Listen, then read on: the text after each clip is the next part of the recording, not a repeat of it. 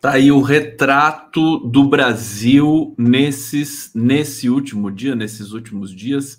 O Bolsonaro andando de jet ski, debochando, esfregando no nosso nariz, na nossa cara, o quanto ele é inimputável, né? E o Brasil passando fome. As cenas impressionantes aqui, é, que são aquelas cenas, acho que de uns quatro meses atrás, é, da, do, do pessoal no, no estado do Nordeste, né? Vamos colocar aqui de novo, catando lixo no, no, caminhão de lixo, a cena que chocou o Brasil inteiro, e o Bolsonaro andando de jet ski, curtindo a vida adoidado, né?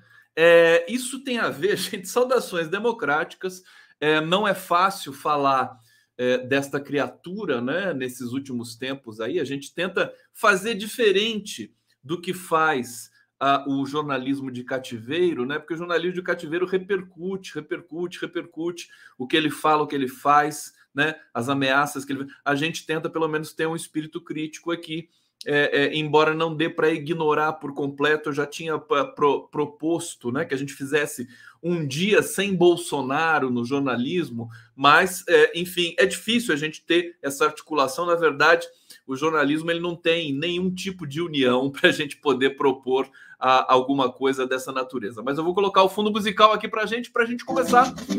A despeito de toda dor, a despeito de todo sofrimento, toda fome, Brasil atravessa a pior crise econômica da história, né?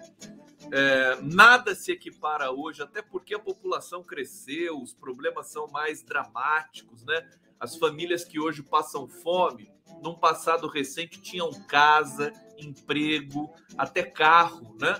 É, e estão morando na rua. São Paulo virou um campo de refugiados. Aliás, tinha um projeto da Soninha, a Soninha Francine, vereadora, até interessante o projeto dela de fazer camping, né? Para a população de rua. Poderia ser uma coisa inovadora no mundo. É, a saber, é, vamos ver o que a Soninha está tentando fazer em São Paulo. Agora, vamos, vamos trazer um pouco também de alegria, vamos, vamos mesclar um pouco essa dor que a gente sente pelo Brasil por ter um, uma, uma pessoa tão desqualificada né, na presidência da República, tão, tão cruel. Né? Bolsonaro é cruel, ele não é só desqualificado, mas, é, lamentavelmente, com um tino especial, talento especial para fazer essa comunicação de celebridade política, né? Você vê que esse desfile dele do jet ski, ele toma conta, toma conta do noticiário, seja pelo exótico, seja pelo abusivo, seja pelo, é, é, como se diz, seja, seja para a legião de seguidores fanáticos é, do Bolsonaro. É, deixa eu situar vocês. Eu quero falar muito hoje sobre uma certa tensão no ar é, é, da questão de chamar, conclamar a sociedade brasileira para se pronunciar sobre as tentativas aí e, e, as ameaças que o Bolsonaro vai fazendo sobre golpe. Você vê que é lamentável quando a gente fala de, de Lula, tudo se ilumina, né? A esperança está lá. O único vetor a única dimensão que nos dá esperança hoje no Brasil, porque todo o resto é terrivelmente, é, é, é, enfim, terrivelmente obscuro, né? Economia, emprego. A única coisa que nos dá esperança, é, perspectiva de futuro, de algum futuro, é são as eleições. as eleições de 2 de outubro. Justamente essas eleições são o alvo principal de Jair Bolsonaro, né? Porque ele tem de esmagar aquilo que eventualmente possa nos dar algum tipo de esperança e possa nos mobilizar. É, tem muita coisa para a gente falar aqui hoje, então eu vou soltar a música aqui, vou saudar vocês no bate-papo. Vamos lá! Obrigado pela presença de vocês aqui na live. Deixa eu colocar um banner aqui banner informativo para vocês. Aqui, o partido de oposição entrando aí. É, hoje teve uma, uma cerimônia com o Edson Fachin para ele justamente receber a manifestação de certos é, segmentos da sociedade brasileira que estão assustados com as ameaças recorrentes aí do Bolsonaro. Deixa eu agradecer. É Eduardo Handel Senhor, livrai-nos do mal em 2 de outubro. Amém. Obrigado, meu querido. Saudações de Net Pinto, Célio Guimarães, Diná Fuse. Vamos lá! Ju, Lúcia Jussara. Não me conformo com o infeliz, vai ficar até o fim desse desgoverno. Ele é tudo que há de pior em um ser humano. Deixa eu falar uma coisa bacana para vocês.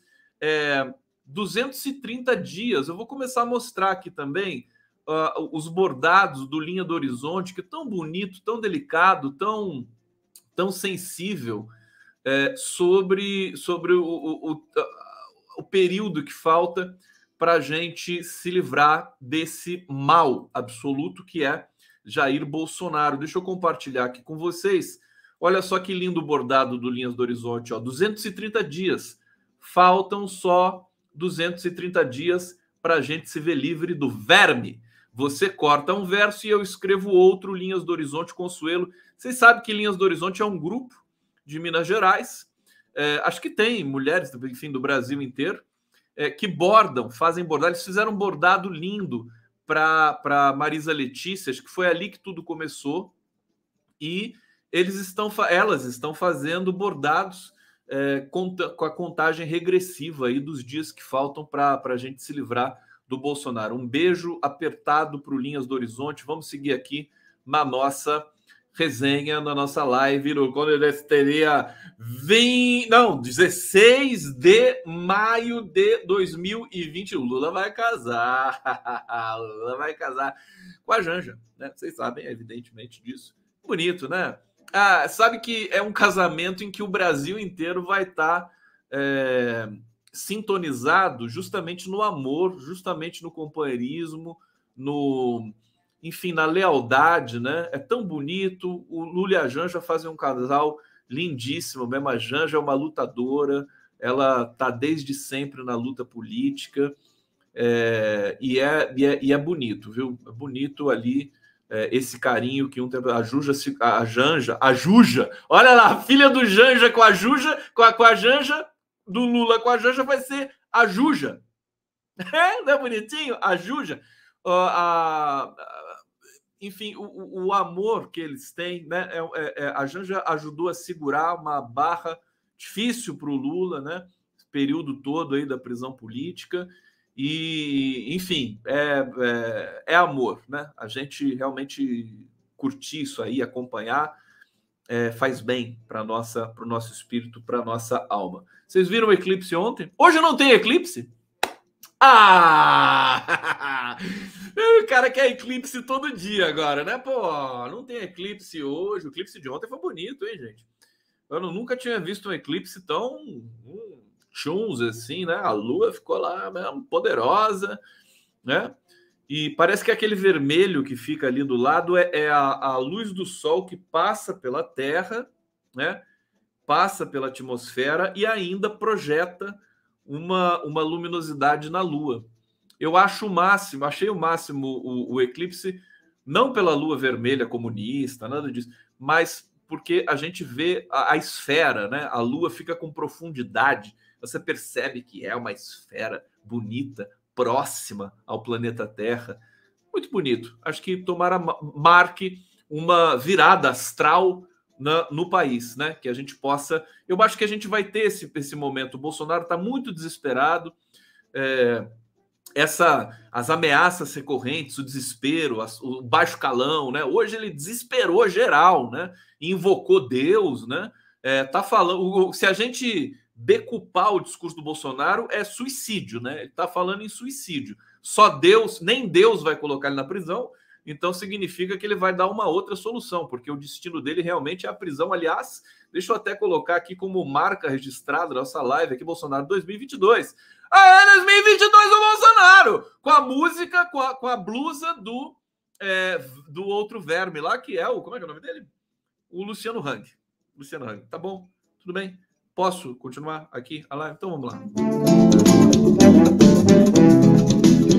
Gente, antes de continuar, olha, olha que fantástico esse aperitivo aqui, essa, essa porção do bar do Omar. Omarzinho, querido. Omarzinho vai. É, já está vendendo Lula com chuchu, isso aqui. Olha só. É um bolinho de Lula com chuchu. Deve ser uma delícia isso aqui. E tem um molinho aqui que deve ser uma pimentinha e uma lulinha ali para decorar este pequeno prato. Que delícia isso, né? Que vontade de. Né? O Bar do Mar que abre todos os dias, pontualmente, às 17h13. É isso, Omar? A gente vai chamar o Omar aqui para bater um papo. E aqui uma foto do eclipse, né? Bonita aqui, ó. engraçado, parece que lembra alguma coisa, mas é só uma lembrança de fato. Vamos lá. É... Bom, trazer aqui para vocês. Eu, eu, confesso que eu nunca tinha visto, gente, um, um jornal de cativeiro postular com tanta veemência o risco de golpe no Brasil. Eu nunca tinha visto. Estou surpreso, relativamente surpreso. Agora, o Bolsonaro espancou tanto discurso sentido nesses últimos anos que a gente já também não leva mais muito a sério muita coisa. Sabe que esse desfile do Bolsonaro com jet ski, é, a, o, o Felipe Nunes deu uma aula para gente, né?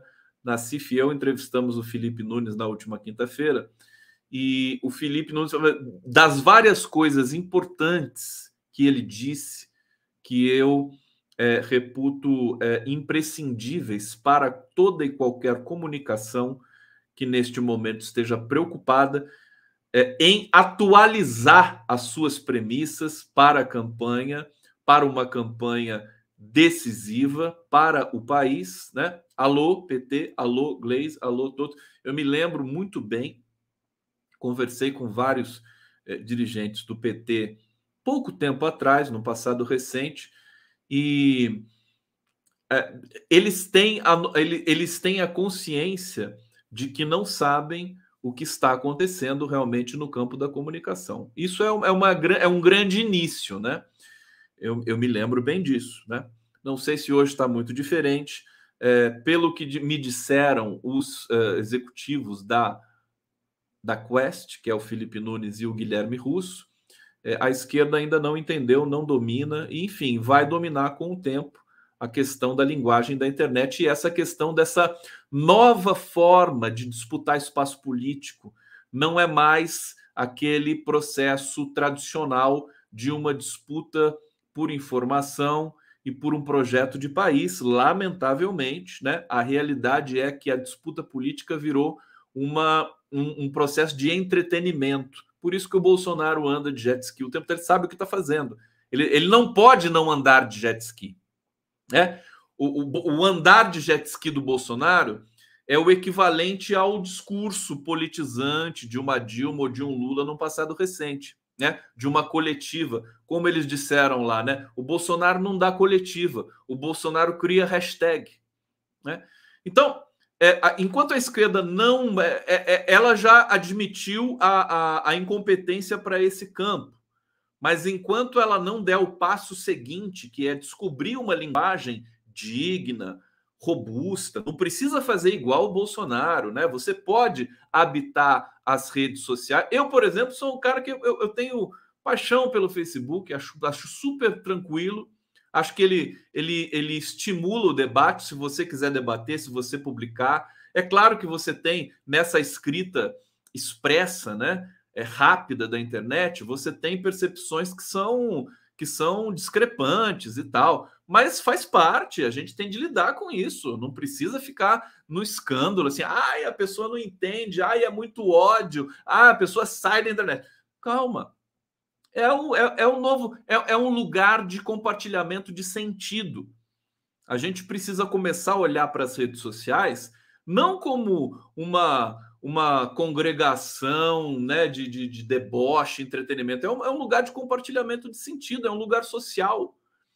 E tem as, as, com as devidas adaptações históricas, a gente pode fazer desse lugar um lugar bacana, como a gente faz aqui na Live do Conde, como a gente faz em tantas outras, tantos outros eventos aqui, o Prerrogativas, tanta coisa bacana que a gente construiu. Né? Aliás, o Lula, que, que, que não ele tem uma certa o Lula não gosta muito de rede social. O problema, o detalhe é o seguinte: eu não sei se vocês se lembram, quando o Lula começou a fazer reuniões, né, no meio da pandemia, o que, que aconteceu? O Lula foi obrigado a fazer reuniões através de videoconferência, né? Foi obrigado, não podia, não podia ter contato, até porque a pandemia foi muito perigosa. O Lula estava numa idade, está numa idade de risco, enfim, até agora.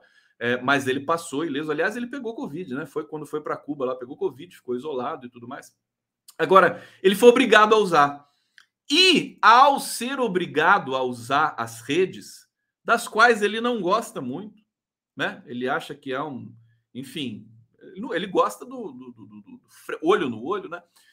Ele também demonstrou é, grande, grande é, proficiência, grande competência. O Lula chegou a, a coordenar lives. Não sei se vocês viram isso, né? A pessoa ia lá e tal, aí o cara começava a demorar para falar, né? Numa live ali que eles estavam fazendo, isso acontecia, né? O, tinha lá oito pessoas na live, Aí, o, o, na hora que alguém estava falando, a pessoa hesitava, começava a demorar. O Lula ia lá e botava a ordem, falava assim: não, então o sinal tá ruim, vai você então, genuíno, e não sei o que. Seria um grande âncora também, né? Tudo que, tudo que o Lula se mete a fazer, ele faz bem. Agora, eu estou dizendo isso por quê? Porque ele poderia ter, o Lula, né, a, a, a singeleza e até a equipe também de comunicação dizer da importância que as redes sociais e a internet tiveram nesse processo de é, perseguição ao Lula, né? Foram determinantes. Ah, basta falar do prerrogativas, falar também do 247, das nossas atividades nas redes, dos comunicadores, dos youtubers progressistas, né? Foi determinante. Tudo isso contribuiu para que, para que o STF pudesse rever, né? Porque os, os, ministros do STF também acompanham o que acontece no mundo. Aliás, sai, no mundo digital. Saiu até agora há pouco uma notícia sobre é, que é, o, o, meio principal de comunicação do, do, judiciário no Brasil já é o WhatsApp. Só já é o WhatsApp. Bom, é, mas eu estou dizendo isso pela questão da comunicação, pela questão da política como uma, uma zona, um lugar de entretenimento, e que o Bolsonaro, portanto, ele não faz, ele vai andar de jet ski, vai andar de novo, vai chocar as pessoas e ao mesmo tempo vai mobilizar ali a legião de fanáticos que, que seguem ele. A gente fica, continua dizendo que é, é assim inacreditável que uma figura dessa, né? Diante da, da, da, tragédia da economia brasileira, da tragédia da pandemia, dos 665 mil mortos, né? Contabilizados, que a gente não sabe quantas mais pessoas morreram. A gente está hoje no Brasil também com surto de dengue, gravíssimo. Já são, acho que, mais de 100 mortes de dengue no Brasil. É... Veja, tudo isso é pelo descalabro, pelo descaso né, que este governo tem com a saúde, com a educação, com a comunicação, no sentido da comunicação padrão, de alertar, prevenir contra né, a, a, a proliferação do mosquito da dengue. Então, a gente está com um, um problema. O, o, o, Fernando Horta ficou com Covid e com dengue ao mesmo tempo, para vocês terem uma ideia. Bom, agora, é, destacar isso. A gente vai ter de aturar esse cara até, é, enfim, 31 de dezembro, né? É, ele vai causar, ele vai tumultuar, ele não vai aceitar a derrota, mas se serve de consolo é, ele não tem muito espaço para, é, digamos, concretizar um golpe. Ele vai reclamar, a coisa vai ser tumultuada, ele pode até impugnar alguma coisa, pode entrar na justiça, né? Ele não vai aceitar a derrota mesmo, ninguém tem a dúvida disso. Ó, para vocês terem, para vocês saberem, deixa eu aumentar a música aqui. Bagulho não me ouvinho aqui, dá licença. Vocês querem? Querem a caneca do Conde? Querem a caneca do Conde? Vão comprar. tô brincando, tô brincando. Eu já falei o seguinte para vocês, se vocês quiserem a caneca do Conde, eu, eu, esse desenho aqui, que é o desenho do Carval, do Fernando Carval, você, eu mando, já mandei a impressão para vocês.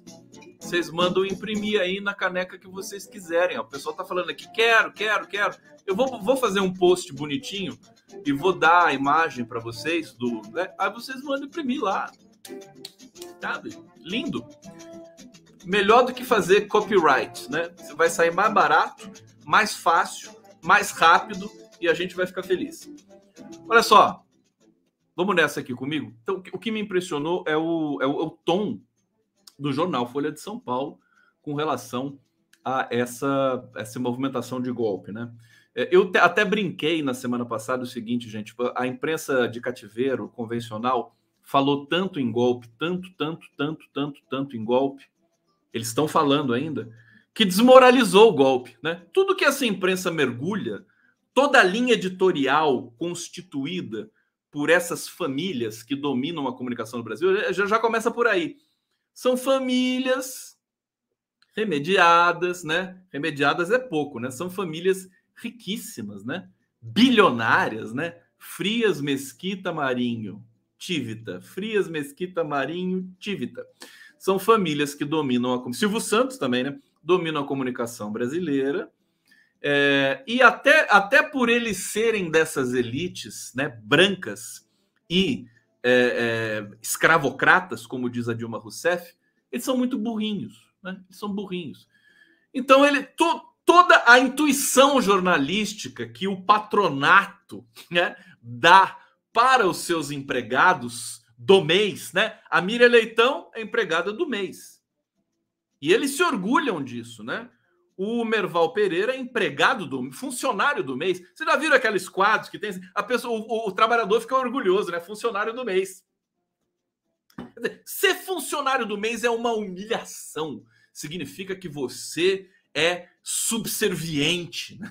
Só isso que significa. Então, Miriam Leitão, funcionária do mês, Eliane Cantanhede, funcionária do mês. A Eliane Cantanhede até que acerta de vez em quando, viu? Tenho acompanhado ela lá na Globo News. É, Guga Chakra, funcionário do Pentágono do mês, né? Todo mundo do mês. Vocês querem falar do Ciro Gomes? Falo do Ciro Gomes já daqui a pouco para vocês também. É, então, eles, ele tudo, toda a intuição jornalista, o faro, né? Tem um filme do Clint Eastwood que ele faz um jornalista, que é maravilhoso, é o crime verdadeiro. Ele faz um jornalista fim de carreira. E tem uma hora que ele fala assim: é, é o meu faro, né? O faro de jornalista. Quem tem jornalista que tem faro no Brasil hoje é o Joaquim de Carvalho.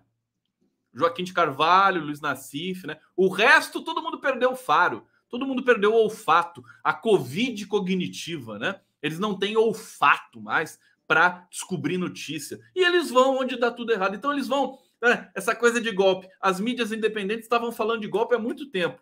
Aí a mídia tradicional foi lá, tarde, comprou a tese. Nós chegamos antes, desculpa. Compraram a tese de que o Bolsonaro vai dar um golpe. E agora eles não falam em outra coisa. E aí, o que, que aconteceu? A meu ver, desmoralizou o golpe. Porque quando você tem a Folha de São Paulo falando em golpe, aí desmoralizou, porque a Folha de São Paulo faz parte dos golpes, né? Com todo respeito tem jornalista competente lá, mas a direção realmente é um desastre. Bom, olha só o texto da Dona Folha.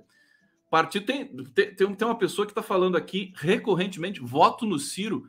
Ciro Gomes? Posso falar do Ciro antes, então, já que tem gente aqui que está tão empolgada com o Ciro Gomes? Olha, vou falar uma coisa para vocês. O Ciro não chega. Ele não chega até o fim, gente. Tá? Me cobrem me cobrem depois, é, não vai segurar a peteca. Não vai segurar. Vou explicar por quê. Quem não viu, quem não viu o, o Greg News, quem não viu o Greg News, em que ele fala do Ciro Gomes, veja, veja, é a, a, a digamos, a, aquilo ali é a, é a biografia do Ciro Gomes está ali. A biografia está ali. O, eu quero dar os parabéns para o Gregório do Vivier. A equipe dele, aquilo ali é um texto, né? O texto que ele falou, evidentemente, muito bem preparado, com muita pesquisa, né? Eu fiquei chocado de tanta competência do Gregório. É histórico aquele vídeo do Gregório do Vivier. Tá de parabéns, né? É para gente é aquela, sabe aquela coisa que você fala assim, é para comer de joelho. Uma vez eu ganhei um doce de uma amiga minha, né? Ela falou: Ah, Conde, isso aqui é para comer de joelho. Eu falei: Nossa, comer de joelho? Que, que interessante. Parece que é uma sutra, né? Culinário. Mas o, o do, do, do Greg News é para assistir de joelho. Para assistir de joelho. Ele conta toda a biografia do Ciro, as, as, as migrações de partido, conta quando ele foi nomeado pelo próprio pai, né, em Sobral, né, com 20 e poucos anos, 23 anos, né? Toda, desde o passado, tudo bonitinho. O Ciro assistiu aquilo, ele, ele, ele sentiu o golpe, sentiu forte ali, por isso que ele realmente publicizou e chamou o Gregório do Vivier sem atacar. Você vê que o Ciro não atacou o Gregório do Vivier. As, as, é, é, os seguidores do Ciro, os fanáticos ciristas, atacaram o Gregório do Vivier, xingaram o Gregório do Vivier de canalha. O Gustavo Castanhon foi o primeiro, né? Eu sempre vou lá no Gustavo Castanhon porque eu me divirto muito, cara. O cara é muito tapado, ele é muito cirista. Nunca vi na vida, né? Então, ele foi o primeirão, foi lá, falou: o Gregório do Vivier é um canalha, mentiroso, tal, não sei o quê. Parece o, Bolsonaro no último grau, né? É, agora, o Ciro não. O Ciro sabe que não podia atacar o Gregório do Vivier, porque senão ele ia se dar mal né? Ele ataca todo mundo e a todos. O, o Greg, ele não atacou. Ele falou assim: puxa, você é genial, você é inteligente, mas eu quero que você venha aqui no meu programa com paridade de armas e tal, tal, tal, né? Para a gente poder debater. Eu sei que o Gregório arrasou, demoliu, tá tudo lá, não precisa acrescentar mais nada. É, é o epitáfio do Ciro Gomes. É... Enfim, até a personalidade. Até a personalidade do Ciro está ali. E ele não mentiu em nenhuma linha. Tudo é verdade. Agora, ele falou aquilo, ele falou, né? O, o, Greg eh, leu tudo aquilo, né? Performatizou esse discurso com a, o cinismo, a ironia, né? Com aquele jeito dele, talentosíssimo, né? Sem, sem levantar a voz, sem nada disso, sem acusações. Olha, tá perfeito. Perfeito. E daí, sabe o que é impressionante? Sabe o que é impressionante?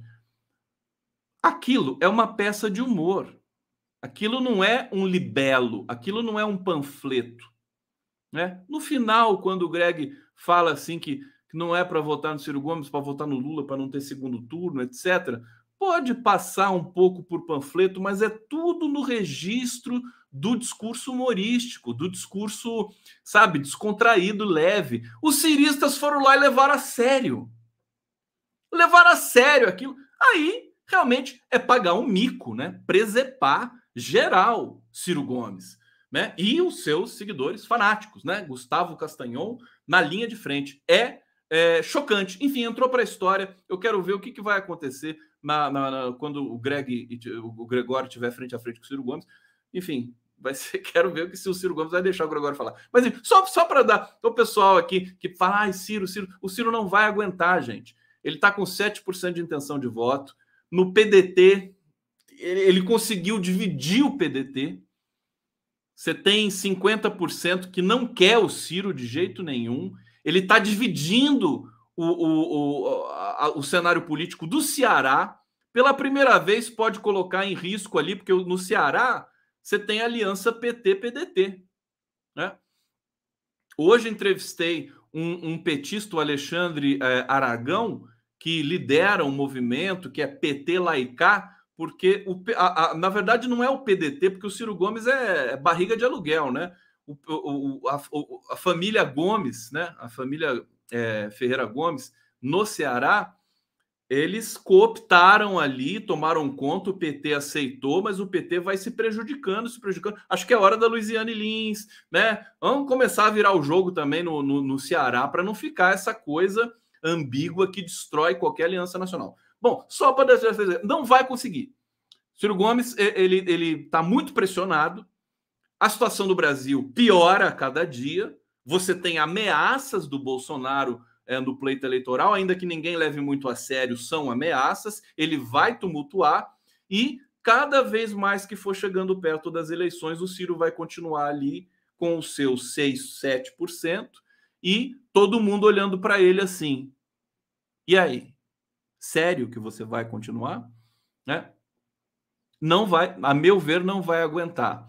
E mesmo que ele aguente, mesmo que ele aguente, o eleitor do Ciro vai votar no Lula.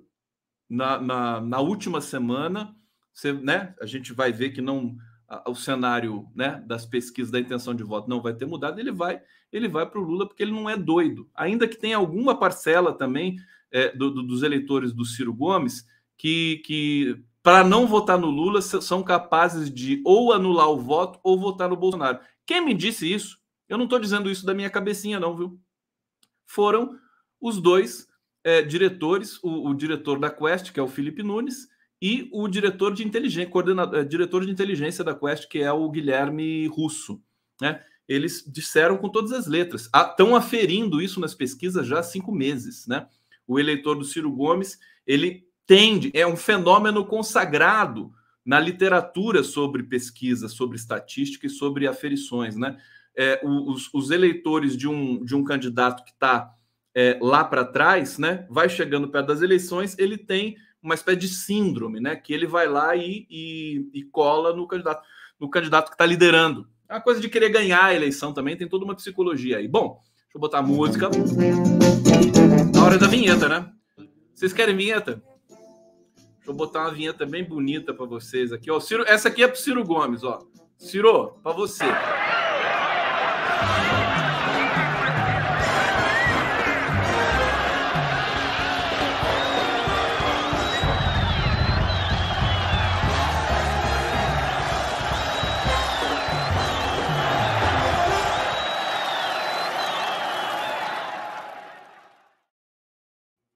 Tá aí, quero ver o Ciro tocar bateria, que nem o Lula, né? Será que ele toca bateria que nem o Lula? Sei não, sei não. Mas então, pronto. O cirista que estava aqui já sossegou? Então tá bom. Então vamos falar dessa crise, né? Dessa, dessa história, desse, desse babado, desse balacobaco do golpe que a imprensa convencional agora resolveu, né? É, colocar na sua linha editorial. Partidos vem risco de Bolsonaro tentar golpe eleitoral e autoridades se calam. Tá aqui, olha que impressionante. A Folha de São Paulo cobrando é, as autoridades né, brasileiras de uma posição sobre a tentativa de golpe do Bolsonaro. Isso aqui é um editorial da Folha. Olha que impressionante. A maioria dos principais partidos de oposição é, afirma que os recentes ataques de Bolsonaro as eleições é, representam um comportamento golpista que precisa ser levado a sério. É, aqui o jornal Folha de São Paulo procurou chefes dos três poderes, né? É, mais o, o, Augusto Aras é, do Ministério Público Federal. Nenhuma das. Então, Luiz Fux, Arthur Lira, Rodrigo Pacheco, presidente do Senado, Arthur Lira, presidente da Câmara, Luiz Fux, presidente do STF, e Augusto Aras, chefe do Ministério Público Federal nenhum deles quis falar sobre isso. Ponto. É grave, né? É, quando um veículo de imprensa é, historicamente alinhado com as elites brasileiras chega ao ponto de interpelar chefes de poderes sobre os abusos de um outro chefe de poder que senta na cadeira da presidência da República, é porque nós temos uma situação inédita, tá certo? Eu não me lembro de ter visto é, uma situação dessa, dessa antes. É, bom, os principais políticos que estão é, ali alertas para as ameaças do Bolsonaro é, são Gleisi Hoffmann, do PT, Luciano Bivar, do União Brasil, é, Bruno Araújo, do PSDB, Baleia Rossi, do MDB, Carlos Siqueira, do PSB, Carlos Lupe, do PDT, além da Simone Tebet, Luiz Felipe Dávila e Vera Lúcia, do PSTU. Estão é, classificando as declarações como golpistas, coisa que a gente sabe. Esses né, políticos concordam que o país deve se preocupar com essa possibilidade é, de o presidente tentar um golpe eleitoral. Kassab, me parece aqui que saiu pela tangente. É, marcou na enquete elaborada pela Folha a opção de que as declarações do presidente da República são apenas blefe. O Kassab acha que é só blefe. Tudo bem. É, bom, aí você tem todo um, todo, toda a avaliação do, do espectro político brasileiro. Na verdade, são os partidos mais os progressistas que estão é, alinhados, se bem que o União Brasil também está alinhado nisso. Agora, o que mais impressiona, gente, é que é, a, a Folha de São Paulo também foi atrás de, das entidades é, que se recusaram né, a se manifestar com relação às ameaças que o Bolsonaro vem recorrentemente fazendo no Brasil. É, é grave, isso é muito grave. E aí eu, eu acho que é até uma ideia para todos nós aqui pressionarmos, né? OAB, Fiesp, CNBB, Febraban, todas essas é, é, entidades que são robustas, né? Só a OAB tem 1,4 milhões de filiados, né? Ora, eles vendo o Brasil ser atacado do jeito que está sendo atacado e não se manifestarem, é chocante. Entre as que silenciaram, portanto, estão a OAB, a CNBB é, e a FEBRABAN e a Fiesp. CNA também, mas CNA, Confederação Nacional da, da, da Agricultura, realmente não, não, não, não, não esperaríamos nada. É, essas entidades também foram é, chamadas pelo jornal Folha de São Paulo a classificar se as falas do Bolsonaro seriam um comportamento golpista que precisa ser levado a sério, apenas um blefe ou críticas abarcadas pela liberdade de expressão. A, a Quest também fez uma pesquisa a Quest sempre faz as perguntas corretas que a gente quer saber. É, com relação ao eleitor do Bolsonaro, né? O que, que o eleitor do Bolsonaro pensa com relação ao seu né, ídolo, né? É, reconhecer ou não o resultado das eleições. O eleitor do Bolsonaro, a maioria, acho que 65%, defende que o Bolsonaro reconheça o resultado das eleições. é engraçado isso, né? Mas a pergunta tem que ser feita. É, então, você sabe que você tem uma parcela de eleitores do Bolsonaro que realmente está sendo enganada. Não são pessoas de má índole, né? não, são, não são bandidos, não são milicianos, não são a elite branca, pura e simplesmente, brasileira, né? não são os, os, os é, agroboys. Né? É, é, é um, tanto que 18% das pessoas que votaram no Lula que votaram no Bolsonaro em 2018 hoje estão votando no Lula.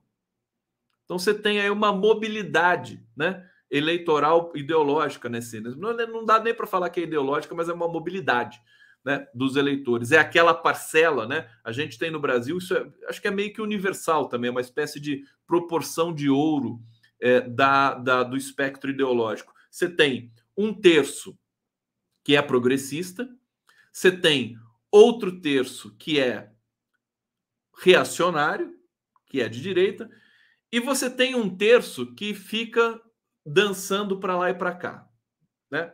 Fica dançando para lá e para cá. É esse terço, né? Esses 30% que aparentemente é, é, não constituíram ainda voto, não tem tanta, tanta consolidação do voto, é que estão em disputa nesse momento entre Lula e Bolsonaro. Vamos lá, vocês estão assistindo a live do Conde aqui. 23 horas 40 minutos. Obrigado pela presença. Mais uma vinheta. Mais uma vinheta para vocês aqui, com todo carinho, todo amor.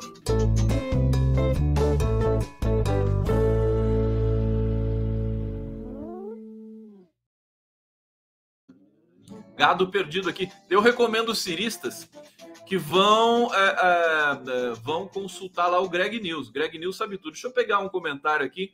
Heractatus está aqui, mais uma vez generoso. É isso aí, vamos parar de incrementar temas que nos divertem. Nosso inimigo que nos dividem, desculpa. Vamos parar de incrementar temas que nos dividem. Nosso inimigo é o fascismo. Obrigado. Obrigado. Não sei se você está se referindo ao que eu disse aqui. Não sei. E aqui o Eduardo Randel, já coloquei na tela. Deixa eu ver o que mais nós temos aqui. Silvia Kátia, a Joseli que está aqui. É, parece que. O que está rolando aqui no bate-papo? Cremilda, Diego Pimenta, Rosa Nazaré. De, denunciem para mim aí quem que, quem que é o cirista e quem que é o gado perdido. Nomeiem. Nomeiem para eu poder localizar aqui, porque eu não posso parar para ficar examinando, senão eu não faço a live para vocês. Aqui o Adão José Sodré está dizendo: Conde, sou da cidade do Rio Grande do Sul, fundador do PDT e voto Lula no primeiro turno, viu? Obrigado. Parece que o Lula já passou o Bolsonaro no Rio Grande do Sul. Rio Grande do Sul vai dar uma aula de, de democracia nesse ano de 2022 para a gente. Agora, só para destacar com vocês, antes de eu voltar para a questão ali do, do discurso contra o golpe do discurso suspeito contra o golpe do nosso jornalismo convencional, porque veja, live do Conde né, não é não é clichêzinho aqui não, né? Aqui aqui você tem que dar um passo além, né? Eu não tô eu não tô falando especificamente do golpe ou da possibilidade de ter golpe. Eu estou falando do discurso do jornalismo convencional suspeito que se manifesta preocupado com a possibilidade de golpe. É outra história, né? Isso também importa, porque isso tem a ver com as timias e com as sensibilidades do, do país nesse momento. É, dizer o seguinte: o Bolsonaro ele vai é, enlamear, enlamear a vitória do Lula. Né? O Lula vai vencer, é, só que o Bolsonaro vai querer as atenções todas para ele. Né? Vai perder as eleições. Eu, eu, eu acredito que vai perder no primeiro turno, mas o Bolsonaro vai surtar, não vai aceitar, vai é, é, enlamear o processo, o reconhecimento. Assim que o, que o Tribunal Superior Eleitoral der a primeira parcial, em que der a vitória do Lula, sem condições mais do Bolsonaro chegar, o Bolsonaro já vai já vai mobilizar tudo que de pior ele tem ali naquela cabeça imunda dele, né? É, agora, e aí e aí o que, que eu tenho de dizer para vocês? o jornalismo convencional vai dar destaque para o Bolsonaro e vai deixar a vitória de, do Lula de lado, porque o jornalismo convencional das famílias que dominam a comunicação no Brasil não querem, né? Caracterizar a vitória do Lula como a grande vitória da democracia. Eles não vão, eles se negam a é, absorver esse discurso. Para eles, a não ser um ou outro articulista, mas para a linha editorial, patronal do jornalismo de cativeiro brasileiro, a vitória do Lula não é a vitória da democracia. A vitória do Lula é a vitória de um populista de esquerda. Isso é para eles. Isso é, isso é, é, é, digamos, incontornável. Incontornável. Então, o que, que vai acontecer? Que vai ser uma frustração para a gente. A gente já vai começar sob alta tensão. Eu estou antecipando esse cenário para vocês. Eu posso estar errado, evidentemente, mas eu estou antecipando esse cenário que, para mim, parece muito provável. Vitória do Lula, Bolsonaro surta e a imprensa vai dar toda cobertura a, a, ao enlameamento das eleições do Bolsonaro.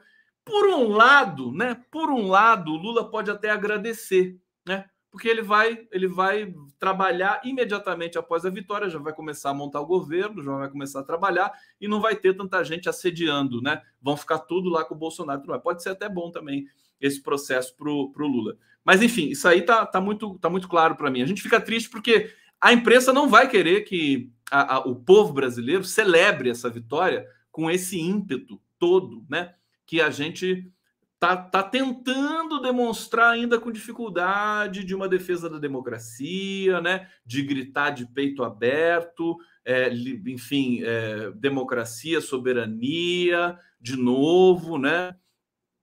Vai ser, vai ser complicado. Eles não vão querer autorizar esse discurso. Mas aqui eu trago então essa, essa, esse dilema para vocês. Eu acho que a gente precisa fazer uma campanha, é, e vou sugerir isso ao Prerrogativas, de que a gente faça a OAB se mexer. A OAB, a Febraban, a Fiesp, né? Pra, será que para eles interessa um país sob suspeita do campo democrático, com as urnas eletrônicas sob suspeita, uma tensão interminável, infinita, diante das férias intermináveis, infinitas, de um presidente da República que anda de jet ski, que faz motociata. Né? Daqui a pouco ele vai fazer miliciata. Paulo Pimenta falou: vai fazer miliciata. Como é que vai ser miliciata? Ah, pega aquela bandidagem lá do Rio de Janeiro, enfim, de, de outros lugares do Brasil, Vai, sai todo mundo armado, né, com pistola na mão, dando tiro para cima, né? Vai ser a miliciata do Bolsonaro. Daqui a pouco ele está fazendo isso porque ninguém faz nada. Ninguém faz nada diante das atrocidades que ele comete, do deboche que ele comete com o povo brasileiro, andando de jet ski enquanto o povo brasileiro passa fome. 119 milhões de pessoas em situação de insegurança alimentar, sendo que 20 milhões estão passando fome, né? Tá tudo bem aí no bate-papo? Bom, tem a, a, que é? Conde, tira essa bolsominion daqui. Joseli Menin, ela tá causando aqui no bate-papo, ela tá dizendo, não me tirem daqui. Ela, ela faltou com respeito, tá cruel. Eu posso tirar a Joseli se vocês quiserem. Eu vou dar mais uma chance para ela. Ô, Joseli, tá assistindo aqui, né, Joseli? Joseli, olha lá, ela gosta de mim. Você é bolsominion? Você é ciromínia? O que, que você é, José? Ele fala para mim, explica, conta sua história para gente. Então, faz um comentário aqui bonzinho para você ficar aqui com a gente, porque o pessoal tá querendo que eu tire você. Olha lá, tá. Tira! Tira! O pessoal lá, o cara suicida vai lá na, na, na ponta do prédio, fala, pula, pula. Deixa eu ver aqui, Robson da Silva, devagar. Com Andor até a vitória tem muito trabalho. Eu não tô falando que não tem trabalho, querido. Estou falando que eu acho que nós vamos. Aliás, entrar numa disputa achando que vai perder também não dá, né? Aí não dá também.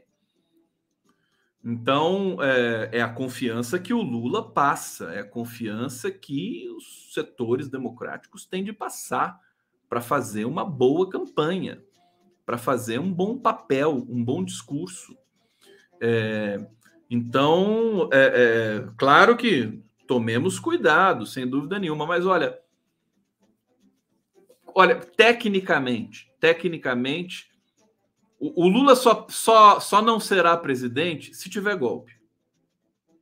Se tiver golpe. No voto, não vai dar para o Bolsonaro. Né? Com, todo, com tudo que eu já falei, Bolsonaro já foi perigoso eleitoralmente, até pouco tempo atrás. Hum, é, é, a rejeição dele está caindo, eu tenho os indicadores. Felipe Nunes me contou nos últimos cinco meses a rejeição do Bolsonaro está caindo, mas está caindo assim, 1% por mês. Né? Então, não vai dar para é, fazer esse, esse embate mais simétrico no, no, no processo eleitoral. Bom, é, deixa eu trazer mais uma notícia aqui importante do, do, comportamento, da psicologia do Bolsonaro. O Bolsonaro hoje discursou numa, num congresso de supermercados, né, numa reunião ali de é, mercadistas brasileiros, é, usou palavrões, disse a empresários que a eleição pode ser conturbada. Ele está num momento de muita tensão também, né? Assim como o Ciro Gomes, né? As pessoas vão ficando pelo caminho, né? Vão percebendo que o, o caminho é muito árduo, muito duro, e quem não tiver fibra vai ficando pelo, pelo meio do caminho. Aí, vou, vou dizer aqui, abre aspas, né? O que, que o Bolsonaro está falando? O que, que ele falou hoje? Eu não sou fodão, não. Ele falou isso, tem noção? Eu não sou fodão, não. Que cara elegante, né? Que coisa. Mas quem? Todo mundo sabe que você não é fodão. Não precisa falar isso. É... Ele diz: tudo pode acontecer. Podemos ter outra crise. Podemos ter eleições conturbadas. Imagine acabarmos as eleições e pairar para um lado ou para o outro a suspeição de que elas não foram limpas. Não queremos isso. Ele tá, ele tá, Bolsonaro tá num tá, ele que tá conturbado, né? Tá conturbado dentro dele, né? Ele não sabe, tem hora que ele não sabe se ataca, ele não sabe se defende, né? Para não pegar mal, para não passar do sinal, né? Ele tá, ele tá com, ele tá conturbado, né? Ele diz: "Não sou ditador, sou uma pessoa que tem responsabilidade com o Brasil. Só Deus me tira de lá. Não adianta ficar inventando canetada. Você vê que é um discurso realmente de uma pessoa que sofre um distúrbio, né? É uma loucura isso aqui. Precisa. Eu, eu sempre defendi. Teve um, teve um momento que uma, um grupo de intelectuais queriam fazer uma espécie de é, perícia, né?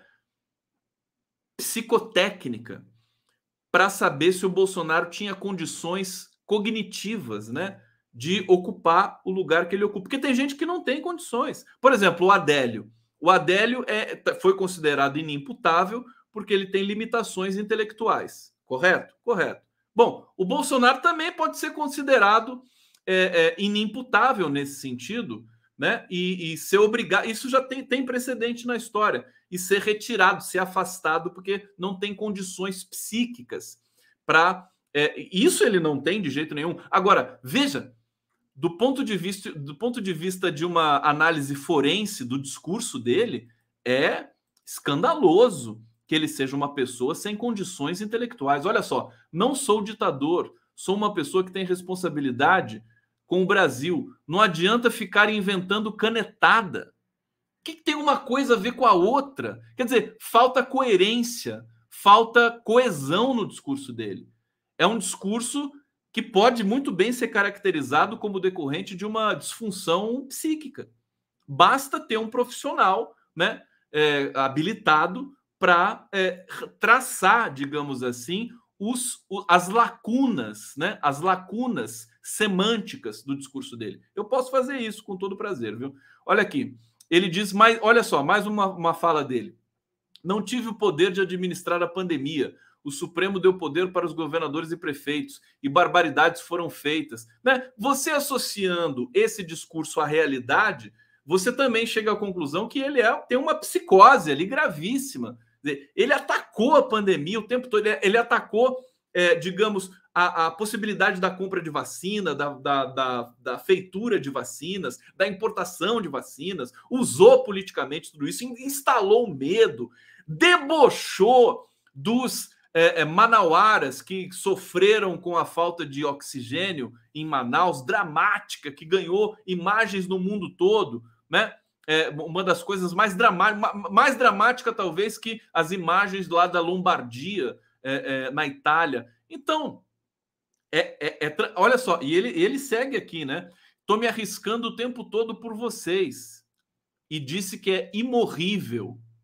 Quer dizer, é muita, é muita. E aí ele, ele ataca, ele atacou quem faz a faixa do AI5. Quem, quem pede pelo AI5. Ele disse: um maluco levanta uma faixa lá, AI5. AI5, existe AI5? Tem que ter pena do cara. É, ele confunde você. Tem hora que ele defende uma coisa, aí ele vai e ataca a mesma coisa. Enfim, aí alguns alguns analistas dizem assim: não, esse é a premissa do discurso fascista, né? Deliberadamente confundir, né? Criar esse clima de comunicação de guerra, de desnorteamento, né? De desorientação. A desorientação também é discursiva para é, é deixar o seu adversário é, digamos, perplexo né, e desarmado. Só que eu não sei se é isso. Eu acho que ele tem déficits também, né? É, não gosto de subestimar. Eu acho que o Bolsonaro, como disse o Felipe Nunes, ele é de fato popular. Tem essa popularidade tóxica da direita, da extrema direita, do fascismo, né? Mobiliza as massas. Tem esse quê folclórico, né? Essa coisa de desfilar, de querer ser o popstar e tudo mais. É, mas é bom também não superestimar. Não subestimemos, porém não superestimemos. Eu acho que ele tem problemas, né? E precisava de uma junta de especialistas, médicos, psiquiatras, psicólogos, né, para poder fazer um laudo né, das condições mentais do Bolsonaro, porque pode acontecer com qualquer um. O, o, o Bruce Willis, o ator lá do, do, de Hollywood, que é um cara muito legal, enfim, o Bruce Willis não teve ali uma afasia é, no, no, no, fim da, da, vida dele, parou de, parou de trabalhar em Hollywood. o Bruce Willis, né? Quem ou qual, tem outro, tem outro, enfim, tem, tem, essa coisa da degradação cognitiva. O Bolsonaro pode sofrer de alguma dessas coisas. Precisa fazer avaliação, né? Ele está no meio de tanta gente burra, que são aqueles militares de pijama lá, nojentos, né? Que ninguém consegue ter parâmetro realmente do, do estado mental dele, né? Uma coisa maluca. Pelo amor de Deus. Bom, gente, deixa eu ver o que mais para vocês aqui na live do Conde. Uma pitadinha agora de Dória, né? É, defesa de Dória diz que qualquer decisão do PSDB contra Tucano será contestada no TSE. Situação, é, como, é, como é que se diz? Melancólica do PSDB, né? Melancólica. Eu, eu tenho uma. O, o, o Alckmin, eu acho que o Alckmin sempre foi comunista. Porque o que, que o Alckmin fez? Chamou o Dória para o PSDB e o Dória acabou com o PSDB. Né? Então, o Alckmin é nosso. Já, já, ele já sabia o que estava fazendo ali quando levou o Dória para o PSDB. Ele levou um, uma figura que iria implodir o PSDB o João Dória. O João Dória também não vai conseguir ser candidato hoje. O, o Aécio Neves, o Aécio Never, né? Ele disse que, é, para todos os efeitos, na verdade foi um tweet do Roberto Freire, que é do Cidadania, né? Que pode fazer ali uma, uma aliança de terceira via de 45 do segundo tempo, né? Ele disse: o Dória ganhou as, as é, primárias, beleza pode ser candidato do PSDB, mas nós estamos falando do candidato de uma frente, né? E o candidato desta frente pode ser outro, como, por exemplo, a Simone Tebet, né? É, então, a coisa não vai se resolver. O Dória também vai acabar não sendo candidato, ele vai judicializar, vai ser mais humilhante por sua vez, o Ciro Gomes, que Bolsonaro e Lula não deixam espaço para mais ninguém. É aquela coisa da grama do goleiro, né? Onde o goleiro pisa, não nasce grama. Onde tem Bolsonaro e Lula, não tem outro candidato mais. Esquece, forget. E aí o, o, o, o Ciro Gomes, né? Precisa ver o que, que ele vai fazer da vida. Eu acho que ele podia pensar também, sei lá, pode ser comentarista da Globo News, alguma coisa assim. Trabalhar. Assistam o Greg News. Greg News matou a pau. Ele deu o Ciro Gomes assim de bandeja para todo o país. Gente, agradecer a vocês, obrigado pela presença aqui na live do Conde. Condão trabalhando muito, tô até rouco. Estão percebendo que eu tô com a voz estranha? O pessoal falando, o que aconteceu com a sua voz? Está estranha a minha voz. Oremos para que eu não perca a minha voz. Né? Tá bom? Gente, beijo para vocês e até amanhã. Amanhã teremos o giro das 11. Depois o podcast do Conte, às 17h30. Amanhã no podcast vai. É, deixa eu ver quem vai ser minha convidada. Amanhã tem uma convidada no podcast do Conte. É, vamos ver aqui, vamos ver aqui. Cadê você? Vamos lá! É a Amanda Rodrigues, que é uma figura muito combativa, né? Esposa do é, ex-governador da Paraíba, Ricardo Coutinho, vai estar conversando comigo no podcast. Tá bom? E amanhã tem o Horta, né? Tem o Hortinha. 20 horas. Tá bom, gente. Obrigado. Beijo para vocês.